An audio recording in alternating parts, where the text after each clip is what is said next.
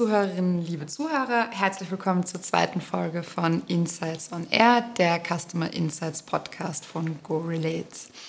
Wie Sie vielleicht schon wissen, wir sprechen in jeder Folge über Customer oder Consumer Insights, über Big Data, KI, Technologie, Digitalisierung und Zukunftswelten. Und meine heutige Gästin ist Anne Marschall. Und ich freue mich sehr, dass sie heute hier ist. Und dann würde ich auch schon sagen, wir können loslegen. Liebe Anne, bitte stell dich vor. Ja, hallo, mein Name ist Anne Marschall. Ich bin seit zwei Jahren Business Analystin bei der österreichischen Post. Und ich war vorher äh, lange bei der Raiffeisenbank International in unterschiedlichen Positionen im Risikobereich äh, zuständig. Da habe ich auch mit äh, Risikomodellen eigentlich gearbeitet. Und da wäre auch die Verknüpfung zu Customer Insight, das uns heute interessiert.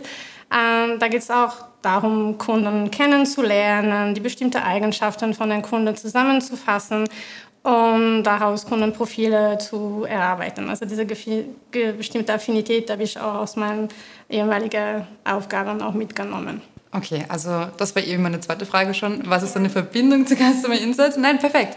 Das heißt, du hast schon was mitgenommen. Was ist jetzt? Ähm, wo brauchst du es jetzt zurzeit? Oder was ist eine jetzige Verbindung für heute? Also wir, wir haben vor, ein, die bestmöglichen Angebote für unsere Kunden zu, zu finden. Und dafür müssen wir wissen, wo unsere Kunden sich befinden, was sie auch benötigen also es geht um, welche Kanal sind die, die Kunden äh, affin, welche Produkte möchten sie haben, zu welchem Zeitpunkt. Also wir wollen ein bisschen, also die Idee ist, die alles aus der Seele lesen zu können ja. und da das Beste äh, für das Kunde anbieten zu können. Und natürlich, es geht nur darum, also es geht nur, wenn wir äh, Kundendaten haben, natürlich mit der Zustimmung der Kunden, dass wir das analysieren können, ein Kundenprofil daraus machen können, ein Kundensegment. Und das muss uns helfen für die Marketingaktivitäten, damit wir irgendwie eben das, das beste Angebot an den Kunden präsentieren. Oder Personalisierung, wenn er auf einer Webseite von uns ist, dass er weiß, das ist ein Angebot, das für ihn zugeschnitten ist. Mhm. Ähm, glaubst du, kann man in der heutigen Zeit seine Kundinnen eigentlich wirklich kennen? Also als Kunde, wir sind schon sehr transparent. Also wenn man zustimmt, äh, also Datenschutz, äh, Grundverordnung mäßig, dann hinterlassen wir schon sehr viele Spuren in, in der digitalen Kanälen. Und man kann schon viel von den Kunden kennen. Also wir wissen natürlich soziodemografische Daten, man kann auch Verhaltens- und Transaktionsdaten haben. Also Verhaltensdaten sind, wie agiert der Kunde auf einer bestimmten Webseite oder einem bestimmten Kanal. Transaktion ist, wer kauft oder interagiert mit uns. Also ein Case, ein Service-Ticket, wenn man irgendwie sich beklagt oder eine Beschwerde hat, das ist auch eine Interaktion mit uns. Und diese ganzen Informationen ergeben dann ein Profil. Und das kann schon die, die Unternehmen, also wenn man Customer Insight benutzt, kann man schon bestimmte Informationen über den Kunden haben. Man kann auch natürlich daraus Kennzahlen oder Kundensegmente ableiten, die dadurch erlauben, irgendwie den Kunden besser zu, zu kennen. Also es gibt auch diesen dynamischen Aspekt, wo man auf äh, Verhaltensänderungen vom Kunden reagieren kann. Mhm. Oder wenn man sagt, man nimmt äh, saisonale Aspekte mit. Mhm. Also wenn man weiß, der Kunde macht jedes Jahr während Sommer ein Urlaubsfach, man kann bestimmte Werbungen eigentlich für ihn zuspielen. Das, das, erlaubt das System, das automatisch zu programmieren und das kennt man dann der Kunde schon und man sieht in der Vergangenheit, das ist schon vorhanden. Das heißt, ähm, Technologie unterstützt das eigentlich auch, mhm. auch aus deiner Sicht? Ja, okay. definitiv. Okay. Ähm, Du hast es eh schon angesprochen, ein wichtiges Thema, den Datenschutz. Mhm. Und zwar, die Frage ist da, muss es eigentlich immer ein Trade-off, einen Kompromiss geben ähm, in Bezug auf Personalisierung und Privacy und Datenschutz? Also es gibt ja ganz oft das Beispiel, ich persönlich oder auch ich als Mensch freue mich, wenn ich relevante Angebot, äh, Angebote bekomme. Angebote, die für mich relevant sind. Ich sage dann immer das Beispiel, ich habe zum Beispiel eine ähm, sehr trockene Haut und wenn ich jetzt zum Beispiel bei irgendeinem Hersteller ähm, immer wieder was bestelle, dann möchte ich zum Beispiel keine Akne-Produkte bekommen. Das ist ein simples Beispiel, aber das ist halt zum Beispiel auch ein persönliches Beispiel von mir. Mhm. Und dann frage ich mich halt, ja, wieso bekomme ich das eigentlich? Auf der anderen Seite denke ich mir aber auch, ja, ich will ja auch gar nicht, all, dass jeder alles über mich weiß. Was sagst du dazu? Ja, es wird immer ein Trade-off sein, weil die Unternehmen sind so gierig darauf, Daten zu haben. Mhm. Weil es ist nicht nur Kunden kennen, es ist auch wie kann ich meine Produkte anpassen? Also wenn ich gar nicht weiß, wie die Kunden auf die, die Produkte reagieren, kann das Angebot nicht verbessert werden. Also sie wollen Daten, um zwei Sachen zu machen. Also die Produkte besser äh, entwickeln zu können und natürlich Umsatz zu generieren. Weil wir wissen, wer der Kunde ist und was er braucht, schickt man natürlich einen Gutschein oder ein Newsletter mit das passende Angebot. Und die, die Kunden, ich denke jetzt, wir sind in einem Teil, wo wir als, als Kunden und Kundinnen auch mehr äh, wissen, diese ganzen Daten, die wir hinterlassen, werden monetär benutzt. Also wir sind vielleicht auch vorsichtiger, aber das wird immer ein Trade-off sein. Und ich denke, es, man hat irgendwie diesen Vertrauen zu sagen, ich gebe meine Daten, wenn es eine Win-Win-Situation ist. Also wenn, wenn ich von einem Produkt überzeugt bin, das Unternehmen auch vertraue und ich sage, ich kann die Daten geben, dann sage ich eher, ja, ich stimme diese ganze Datenschutz und werde das benutzen. Ähm, wenn man von den Produkten nicht überzeugt ist, dann macht man wahrscheinlich gar keine Anmeldung, bestellt man als Gast, wenn möglich ist. Und Vertrauen spielt auch eine riesige Rolle. Das haben wir beim WhatsApp gesehen, wenn sie im Frühling versucht haben, deren AGBs zu ändern, wo die Leute plötzlich gesagt haben, nein, ich nehme eine andere Messaging-Plattform. Weil die Menschen wissen schon, aus diesen Daten wird einfach Geld generiert irgendwo und man wird immer vorsichtiger. Aber dieses Trade-off wird bleiben. Also man muss abwägen eigentlich, was wichtiger ist. Ja. Ja, das denke ich auch. Also gerade WhatsApp finde ich, das hat das ziemlich gut gezeigt, dass mhm.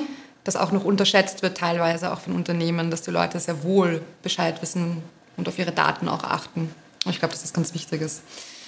Ähm, Ann, du als Data Analystin versus du als Privatperson gerade was dieses Thema auch betrifft. Wie bringt man das zusammen, diese zwei eigentlich doch entgegengesetzten Welten? Vielleicht ganz kurz gar nicht so anders als bei mir, weil ich bin ja auch Privatperson und Marketing, wo ich ja auch Daten nutze.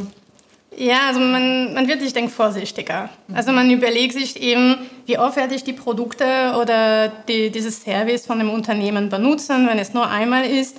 Lohnt es sich wirklich, es anzumelden? sind meine Daten ein Gutschein wert? Mhm. Um, ähm, und dann hat man wahrscheinlich eher den Anhalt zu sagen, okay, dann bin ich nur als Gast. Also ich werde vorsichtiger in dem Sinn. Ich denke mir immer so, mm ist das es schon? Also besonders bei Zahlen, Daten und so weiter, dass man überlegt, wie geben die weiter. Und ein anderer Aspekt für mich ist, weil ich damit eigentlich beauftragt bin, Kundensegmente zu finden, wo man personalisierte Werbung machen möchte. Ich denke mir immer, wann bekomme ich endlich eine gute personalisierte Werbung? Und das fehlt eigentlich mir und ich merke, dass die Unternehmen schon Schwierigkeiten haben, personalisierte Inhalte einzuspielen. Also ich habe selten diese gute Überraschung zu sagen, hey cool, das, das interessiert mich, da klicke ich weiter. Ja. Es ist eher dieses Aspekt von, äh, warum bekomme ich das? Das interessiert mich nicht oder ich habe es gerade gekauft. Ähm, da merke ich, dass ich habe eine höhere, ich denke, Reizfläche eigentlich darauf, weil ich denke mir, ich kenne die Tools, die das machen. Mhm. Warum schaffen sie das nicht, in meinem Profil eine Struktur zu haben, die sagen, dieses Produkt hat diese Kundin schon gekauft, also sollte sie nicht in der Personalisierungsliste sein, die dieses Produkt auf der Webseite vorspielt. Ich wollte dich gerade fragen, was glaubst du, woran das liegt? Also ich denke, es ist einfach so komplex und die die, die Datenstruktur teilweise von den Unternehmen sind noch so alt und so nicht vernetzt, dass es relativ schwer ist, diesen Kundenprofil zu haben. Also was Customer Insight als Leverage eigentlich ermöglicht, zu sagen, ich habe in einem Ort die ganzen Kundenprofile, ich kann eigentlich eine Aktivitätsleiste sehen, wann der Kunde wo mit mir interagiert, setzt auch schon voraus, dass wir irgendwo in einem Data Lake diese ganzen Daten zusammen verknüpft haben. Und da ist, ich denke, für jedes Unternehmen viel zu tun, weil es ist dann immer neue Technologie und dann muss viel Arbeit einfließen, bis es passiert. Vielleicht kurzer Blick in die Zukunft. Was glaubst du, wie lange wird das noch dauern, bis wir das so erreicht haben oder so mehr Unternehmen so arbeiten? Dass wir dann vielleicht wirklich irgendwann gute personalisierte Werbung bekommen und nicht nur. Mehrere Aspekte spielen. Das eine ist dieses Datenmodell, also dass man sagt, man hat hinter diesen Marketingaktivitäten oder Personalisierungstool wie Customer Insight eine einheitliche Datenstruktur, wo man den Kunden wiederfinden kann. Das ist ein Großteil der Arbeit. Das nimmt wahrscheinlich viel Zeit in Anspruch, weil es muss vielleicht eine neue Infrastruktur dahinter kommen. Und der andere Teil ist die Datenqualität. Also solange wir die Datenqualität haben, wo man die Kunden in der unterschiedlichen Systeme nicht zusammenfinden kann, dann kann man auch keine Personalisierung haben. Ja? Das ist das Problem immer noch, wenn man sagt, ich bin mit einer E-Mail-Adresse da, aber ich habe ein zweites Konto und ich habe eine zweite E-Mail-Adresse. Das ist die gleiche Person. Ähm, da findet man die trotzdem nicht. Die ist ja. für uns zwei Profile, ja, wenn die zugestimmt hat. Also, und da, ich denke, es wird lang sein, weil wir müssen alle mitarbeiten. Die Unternehmen mit einer Investition und die Kunden, indem sie ein Vertrauen haben, sagen, ich habe ein Profil und ich halte mich an diesem Profil, der immer, immer wächst. Ja. ja. Ich glaube, das ist ein, also das beobachte ich auch an mir selber. Ich habe auch tatsächlich zwei E-Mail-Adressen. Eine E-Mail-Adresse für irgendwelche. Newsletter-Anmeldungen, sage ich jetzt mal, oder für was weiß ich. Und eine für ernsthaftere. Ja, und das, das, das, das ist nicht untypisch, weil ja. eben wir sind bewusst, dass es mit diesen Daten Geld gemacht wird ja. und wir wollen einen Teil von unserer Privatsphäre immer noch schützen. Also das, das ist vollkommen normal. Nur die Unternehmen tun sich dann schwer, weil sie sehen nur einen Teil und für offizielle Kommunikation ist eine andere Person. Ja. Und das ist dann für uns Schizophrenie am Ende des Tages. nicht gewollt, aber technisch ja. kommt man nicht dahinter, weil wir haben nicht wirklich die Möglichkeit oder nicht immer die Möglichkeit, das zu matchen. Ja. Das ist spannend. Mm, Thema Technologie. Wie können wir das nutzen, um den Menschen hinter den Daten kennenzulernen und zu verstehen? Das ist auch ein bisschen das Motto von diesem Podcast. Das habe ich auch den Thomas gefragt. Das werde ich auch meine nächste Gästin fragen. Was würdest du antworten? Also der Mensch hoffe ich, dass wir das als Mensch nicht kennen, weil wir haben ein Glaubenssystem, das nicht digital erfasst werden. Also ich, ich habe immer die Hoffnung, dass wir sind nicht komplett transparent. Aber als Kundin in bestimmte Lebensaspekte, dann bin ich sehr wohl das, der gläserne Mensch, glaube ich. Also, dass man wirklich sehen kann, wann, in welchem Kanal bin ich affin, welche sind die Produkte, die mich interessieren. Und daraus kann man Kunden gruppieren und eben aus diesen Kundensegmente andere äh, Eigenschaften eigentlich ableiten. Weil wenn die Kunden sehr, sehr ähnlich sind und man macht Segmente daraus, dann ist es auch wahrscheinlich, dass sie sich an die gleichen Sachen interessieren. Ja? Das versucht Amazon, wenn man sagt, jemand loggt sich in, versucht für ein Produkt und dann bekommt er andere Leute dann auch gekauft. Natürlich tut sich Amazon leichter, weil da hinter dieser Anmeldung sind die Login-Daten und Sie können sagen, da ist die Personalisierungsszenarien für diese bestimmte Kundin vor, vorgeplant. Ja? Und die, man bekommt Produkte vorgeschlagen, die man vielleicht gar nicht kennt oder man nicht gedacht hat, aber die sind da.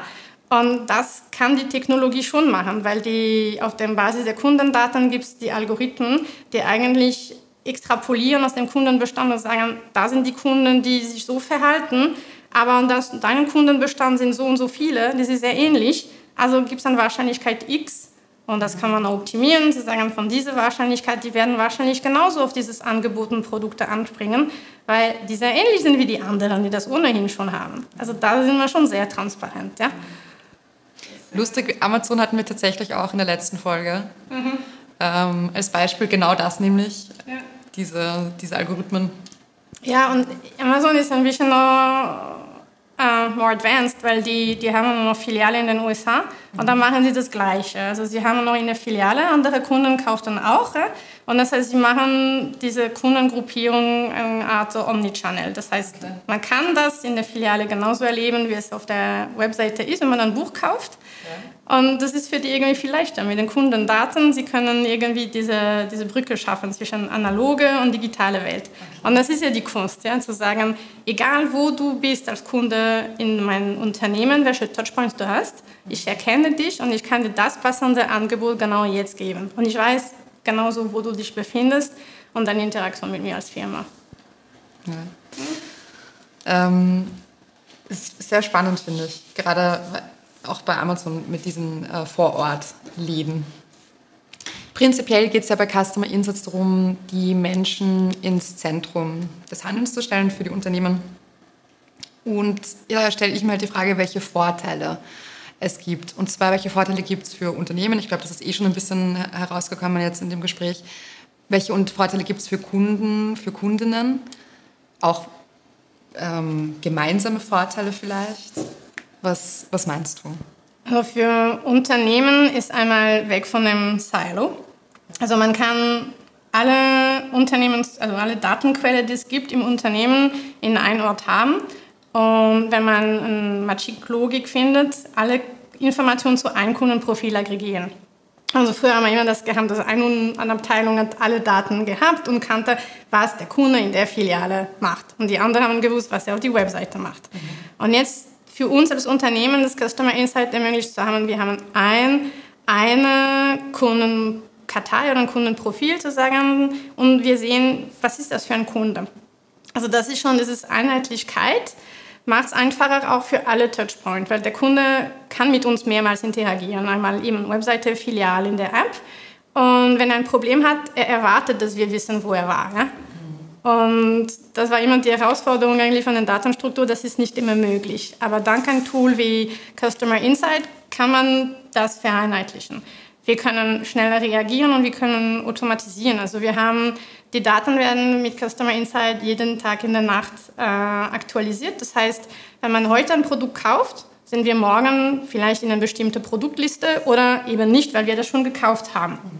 Und da sind wir also schneller und wir können das Ganze mit Marketingkampagnen, mit anderen Tools von Microsoft automatisieren eigentlich.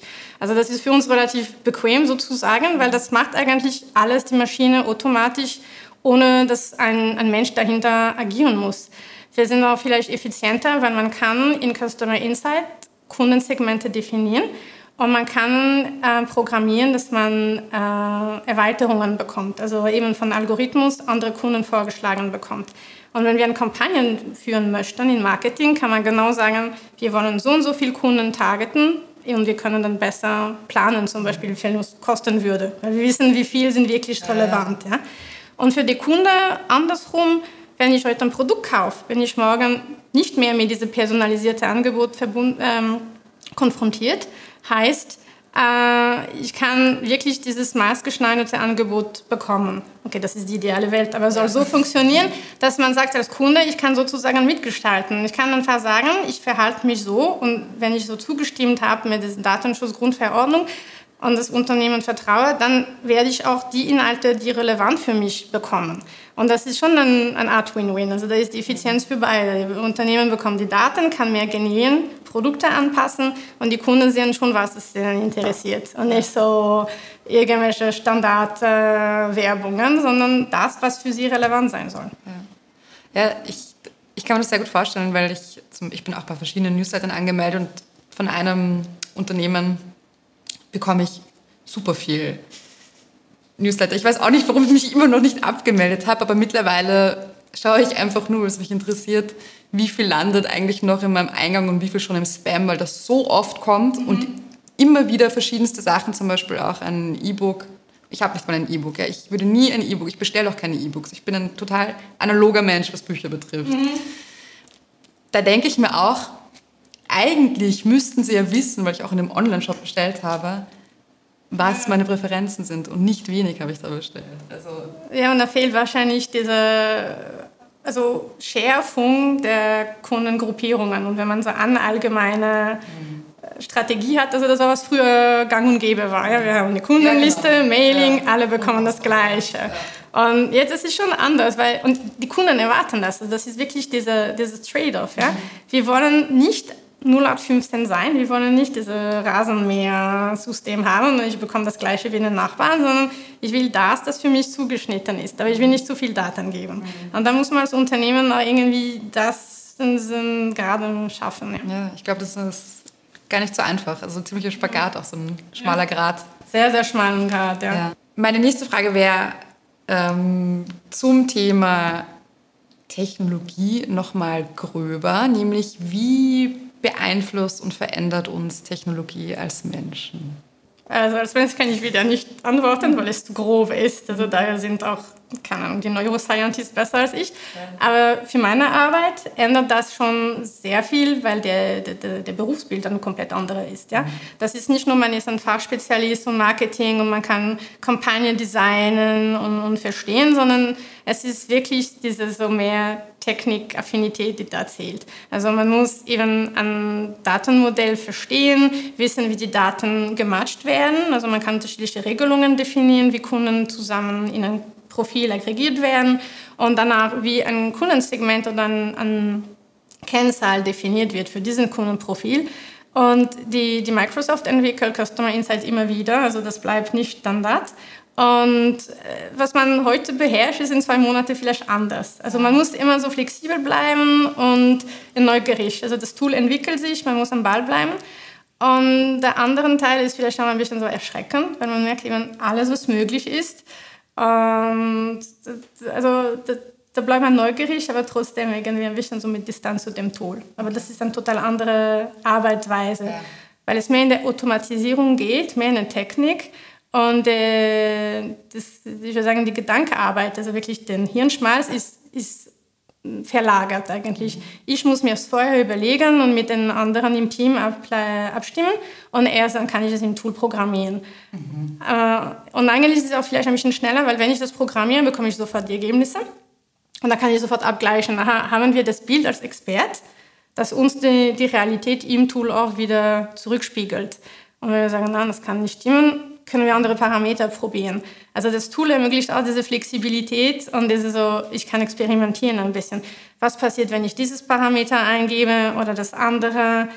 Wie kann ich das schärfen? Also diese so ausprobieren. Aber da, da muss man schon technikaffin sein. Und ich merke gerade, liebe Zuhörerinnen, liebe Zuhörer, Sie sehen das vielleicht nicht, aber die anstrahlt hier. Ich würde sagen, das macht dir auch Spaß, dieses ja. Ausprobieren. Ja, ja. Es, ja? ja.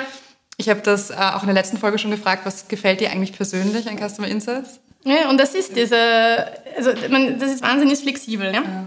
Und weil es immer neu ist, weil die Microsoft immer neue Sachen ähm, einspielt, da kann man immer neu probieren. Also sie haben neue Modelle, zum Beispiel so zur Abonnementabwanderung.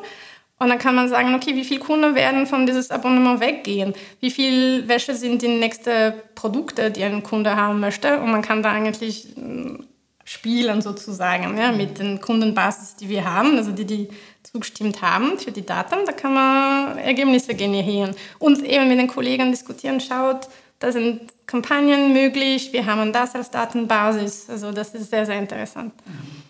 Da sind wir eigentlich eh schon ziemlich nah bei der künstlichen Intelligenz, gerade auch was diese Abonnements und ähm, diese Vorhersagen für die Abos betrifft. War auch in der letzten Folge zu hören. Welche Vorteile siehst du oder was ist deine Meinung zu künstlicher Intelligenz? Welche Vorteile siehst du? Wie entwickelt sich das? Also Vorteile hat das, wenn man sagt, wir haben eine ganz große Datenmenge und dass die künstliche Intelligenz sich durch diese Datenmenge abarbeitet und eine triviale Entscheidung trifft. Also das ist irgendwie, ich denke, perfekt gemacht. Das ist besser als ein Mensch und ein Experte sich da die Zeit nimmt, Daten bereinigt, wie man das eben wie ich den drei Phasen für Ratingmodelle kenne. Dazu erst die Daten bereinigen, das dauert. Tu mal alles in ein Tool eingeben, das rennt und nach, keine Ahnung, Viertelstunde sagt die Maschine, das sind die Ergebnisse. Mhm. Und das ist viel bequemer. Ähm, wir wissen noch, dass zum Beispiel künstliche Intelligenz besser ist, ist der Mensch für Hautkrebserkennung. Also das ist, das ist Sachen, wo es einfacher ist, man hat große Datenmengen, die technisch sind oder sehr präzise und da kann dann ein Algorithmus das besser als, als uns machen. Ja.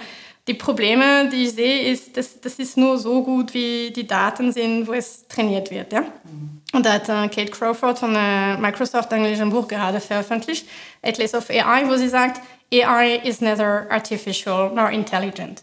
Weil genau, wenn die Daten, wo ich diese Intelligenz, also künstliche Intelligenz trainieren laufe, äh, ist, also haben Vorurteile, Vorurteile von uns, dann übernimmt das. Also das Beispiel, das Sie gegeben haben, war, wenn äh, wir in das im HR-Bereich anwenden und in der Entwicklungsbereich, wo sehr viele Männer eingestellt sind, dann werden Frauen im Bewerbungsprozess immer ausscheiden von der künstlichen Intelligenz. Weil es kein Frauen oder nicht genug in den Daten gibt, die sagen, das ist ein guter Kandidat. Aber das hat nichts mit der Realität zu tun. Es ist einfach vorher waren diese Berufe für Frauen nicht so intelligent, interessant.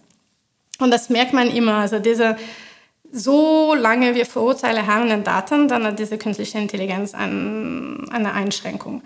Aber für eben diese Datenauswertung, große Datenmenge, Vorschläge, dann viel, ist es viel besser als, als der Mensch. Ja? Und wir können immer als Mensch diese Ergebnisse challengen, also sich mit dem Modell auseinandersetzen und sagen, warum ist es so? Und als Unternehmen, also in dem Marketing, haben wir immer noch die Möglichkeit, dann auf andere Instrumente zu greifen. Sagen, ich mache jetzt einen echten Kundendialog. Ich lade wirklich meine Kunden ein und ich, ich mache einen Reality-Check. Das hat die KI gesagt, muss der Kunde nicht wissen, aber was sagt er dazu? Mhm. Und es wird auch immer Aspekte geben, dass die KI nicht sagen kann. Wenn ich jetzt irgendwie äh, über das Logo reden möchte und sage, ich möchte jetzt ein anderes Gelb haben, die KI kann mir das nicht sagen. Aber wenn wir mit Kunden interagieren, dann können sie schon eine Meinung haben. Und es gibt Aspekte, die man nur im, im echten Dialog haben kann. Also da muss man sich überlegen, wo die, die Einschränkungen sind eigentlich im, in unserem Tun. Das heißt, wenn wir jetzt gerade dieses Diskriminierungsbeispiel hatten, oder ich habe das jetzt als ein diskriminierendes Beispiel eigentlich erachtet, wenn man sagt, die künstliche Intelligenz pickt sich dann zum Beispiel hauptsächlich Männer heraus. Die künstliche Intelligenz ist dann eigentlich nur so gut wie wir, beziehungsweise wie die Daten, die wir bereitstellen. Ja. Okay. Das muss man aufpassen. Ja. Und man muss auch aufpassen, wie, also das, das ist immer diese, was fehlt so KI, weil derzeit wir sind immer so alle, ja, was kann das? Das kann Fake News machen, das kann Musik in Streaming-Angebot machen, ohne dass es Künstler gibt, sondern einfach, das hören gerne die Menschen und das macht ein KI, weil die das gelernt haben. Und die haben auch schon Experimente gemacht, dass es auch Artikel schreiben kann die nicht unterscheiden werden können von echten Artikeln von echten Menschen, sondern sie lernen, also diese Algorithmen lernen, wie man das macht und mit irgendwelchen Fakten Artikel fertig. Aber die Frage ist die Ethik, also darf man das? Darf man einfach sagen, ich, ich bewerte eigentlich diese Sachen und kann nicht Menschen daraus diskriminieren? Weil der Extremteil ist, was China macht. Ich meine, Social Scoring und ich kann meinen Bürger äh, bewerten, wie, wie treu die sind und loyal. Ja? Und das ist die Gefahr, die, die, die da ist, weil es ist nicht definiert, was darf oder wann dürfen wir diese künstliche Intelligenz anwenden. Und manchmal braucht man das, weil sonst werden die Menschen irgendwie das, das Vertrauen verlieren in diese Technologie. Aber wir verhindern nicht, dass sie angewandt wird. Also das wäre auch gut, dass wir wiss, wissen, das darf angewandt werden und das ist ein Spielraum ja. dafür. Ich glaube auch, dass das sehr wichtig wäre das zu regulieren. Aber natürlich, die Technologie entwickelt sich einfach rasant und da muss die Politik auch mitziehen. Also genau. erstmal hinterherkommen eigentlich, ja. sozusagen. Übrigens habe ich tatsächlich auch ein Bot-Lied gehört vor, ich weiß es nicht, zwei Monaten auf FM4. Das ist jetzt keine Werbung. Ähm, und zwar ist da von Nirvana ein Lied, sozusagen ein neues Lied rausgekommen, wo das ein Bot geschrieben hat oder so. Ja, aber das ist schon beängstigend. Also. in dem Sinn von dieser Industrie lebt davon, dass die Leute Royalties zahlen, weil wir streamen. Und wenn das Ganze eigentlich sagt, ich mache ein Lied, das viele mögen, aber ich als Company steht dahinter, weil es meine Streaming-Plattform ist und meine künstliche Intelligenz dahinter, ich könnte nie in ein Konzert gehen von diesem Ding, weil es einfach nicht gibt. Das, das Wie ist schon abstrus. Das? Ja, aber das ja. ist schon abstrus. Ja, das also ist irgendwie und das ist dann nur wirklich dieses Geld, ja? weil das geht darum, ich will, dass die User das benutzen und für dieses Service zahlen. Aber dahinter ist keine emotionale Bindung. Das ist rein Manipulation von künstlicher Intelligenz. Und das, also für mich als Mensch, es ist eine gruselige Welt, wenn ich mir das vorstellen muss, ja? dass ich eigentlich komplett ausgeliefert bin. Ist dieses Ding real oder nicht real? Und für mich auch. Ja. Das ist ja, nicht gut. Deswegen mit gutem Beispiel vorangehen. Das ist unsere Aufgabe, glaube ich. Ja, genau. Ja. ja, wenn wir jetzt, also das war jetzt ein bisschen Dystopie, jetzt machen wir ein bisschen Utopie, die perfekte Welt. Was sind die größten Herausforderungen eigentlich bei der Segmentierung, bei der Zielgruppenbestimmung und ähm, wie würde das in einer perfekten Welt aussehen, die richtige Lösung dafür? Perfekte Welt ist, wir haben alle Zustimmungen von allen Kunden, weil je mehr Daten wir haben, desto besser sind die, eben die Daten, wo man diese künstliche Intelligenz trainiert, also desto besser sind die Vorhersagen. Also alle Zustimmungen, die man sich vorstellen kann. Wir hätten Data Quality wäre also sehr, sehr hoch. Ähm, das heißt, von allen Kunden alle Daten, kein Fehler in der Formatierung von diesen Daten, sondern wir können wirklich alle Profile zusammen aggregieren ohne Datenfehler. Das ist die ideale Welt. Und ein Datenmodell im, im Nachhinein, wo man sagt, ich bin fähig, die Kunden in der unterschiedlichen äh, Touchpoints zum Unternehmen wieder zusammenzufinden und zu sagen, aha, ich weiß, es diese Person, diese Person, diese Person ist und zusammenzufassen. Weil man merkt, wenn man das nicht hat, dann haben wir immer noch diese Mosaik am Ende des Tages und man enttäuscht auch der Kunde, weil er sich äh, sagt, okay, aber ich war da und sie wissen nicht, dass ich das bin und wieso ist es so, ja. Also das, äh, das spielt alles zusammen, da man eine perfekte künstliche Intelligenz oder perfekte äh, Kundenprofil äh, erstellen kann. Diese ganze Kundenansprache im Nachhinein, also Newsletter verschicken und, und, und, und wie das ausschaut, das ist viel Arbeit, das ist so die Technik, aber das ist nicht mehr so trivial. Also wenn die Datenbasis passt, dann ist es einfacher danach, okay. weil diese Automatisierung eben von der Microsoft damit sehr viel unterstützt wird. Also quasi der Anfang, also ist eigentlich das Schwierigste. Oder? Ja, genau. Mhm. Interessant, das hatten wir in der letzten Folge tatsächlich auch schon, dass äh, ähm, Thomas Peschert eben erzählt hat. Mhm, ja. Das ist einfach das Aufwendigste und... Ähm, und man muss auch mitdenken, genau. also wie ist diese Daten strukturiert, wie kann ich diese Sachen in der unterschiedlichen Datenquelle wiederfinden und daraus, dann ist es viel einfacher. Mhm. Und natürlich, wenn ich eine gute Datenqualität habe, dann stimmen auch die Ergebnisse, die ich sehe, das ist noch besser. Und den ganzen Rest danach ist es irgendwie auch mit Implementierung, also es ist nicht trivial, aber das ist viel leichter, als wenn man eben fehlende Daten hat. Okay. Sehr spannend. Liebe Anne, möchtest du noch was sagen? Fällt dir noch was ein? Nein, ich bin schlussglücklich. ich auch, muss ich sagen. Vielen Dank, dass du da warst. Es hat mich sehr gefreut. Ich es war ein sehr spannendes Gespräch. Ich habe viel mitgenommen. Liebe Zuhörerinnen, liebe Zuhörer, vielen Dank fürs Zuhören. Ähm, wie immer sollten Sie Kritik haben, Anmerkungen, Fragen. Wir freuen uns auf jede E-Mail, jede Nachricht an podcast.gorillate.com. Und dann sage ich nochmal vielen Dank, liebe Anna. Danke für die Einladung. Sehr gerne und bis zum nächsten Mal.